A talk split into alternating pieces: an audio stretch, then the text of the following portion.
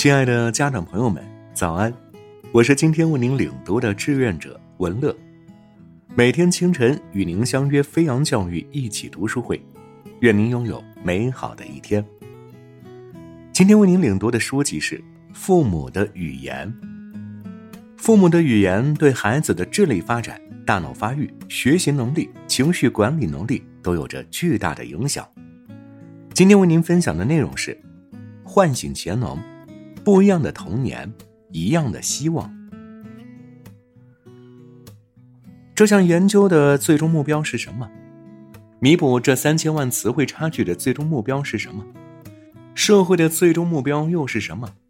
当然是通过教育、社会以及个人的方式，有效的发现一些方法，确保孩子们发挥他们的潜能。这不仅是美国的一个基本理念，从基本层面来说。这也是确保我们每个人稳健成长的一种方式。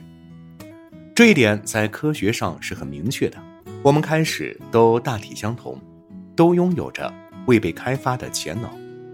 无论我们是什么肤色，父母是否有钱，或是来自哪个国家，那么为什么后天的成就会存在如此显著的差异呢？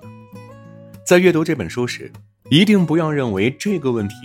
或正在进行的这项研究是关于你的孩子、我的孩子，或是他们的孩子的，因为它实际上是关于我们所有人的孩子们将来赖以生存的世界的。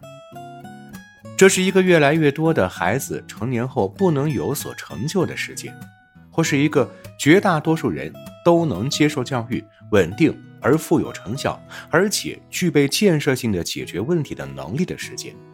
你认为这种想法很乌托邦吗？不，这很寻常，具有实际意义。日益严重的教育资源不均衡，在过去的四十年内，美国家庭收入不均的问题日益显著。这一问题体现在对我们的孩子的影响上。当今美国有三千两百多万儿童，其中几乎超过半数的孩子生活在低收入家庭。有证据表明，贫富差距可能使孩子们学习效果的差距越来越大，这导致大量的公共资金流向了学前教育项目。于我而言，这是意义重大、值得称赞的。然而，结果却与我们的期望大相径庭，因为学前教育项目并不影响研究所告诉我们的事实，这也是问题出现的直接原因。在这些孩子出生到三岁这关键的几年里发生了什么？因此，这巨额的资金将要用于补救问题，而不是用于教育。切莫一概而论。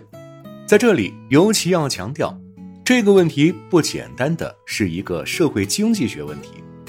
不论贫富、语言环境，都是因为家庭和父母而异的。在这样一个数字时代，不管你收入多少，无论。你使用的是笔记本电脑 iPhone 还是 iPad，在如今的孩子交流中都会面临一定的威胁，这些都清楚地表明了这一点。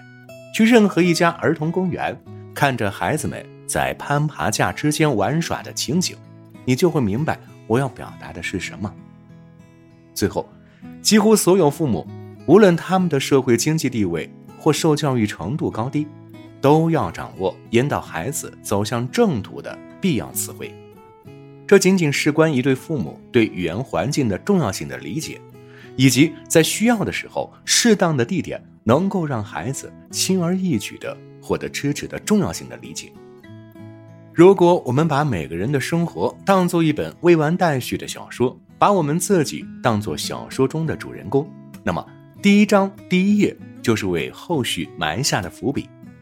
虽然我们无法掌控第一页发生了什么，但正如包括哈特和里斯利在内的研究所向我们表明的，别人对我们说话的内容和方式，在很大程度上都是我们是谁以及如何对待生活的重要决定因素。这些虽在书中并未占据百分之百的比例，但在本书剩余部分占据了相当大的比重。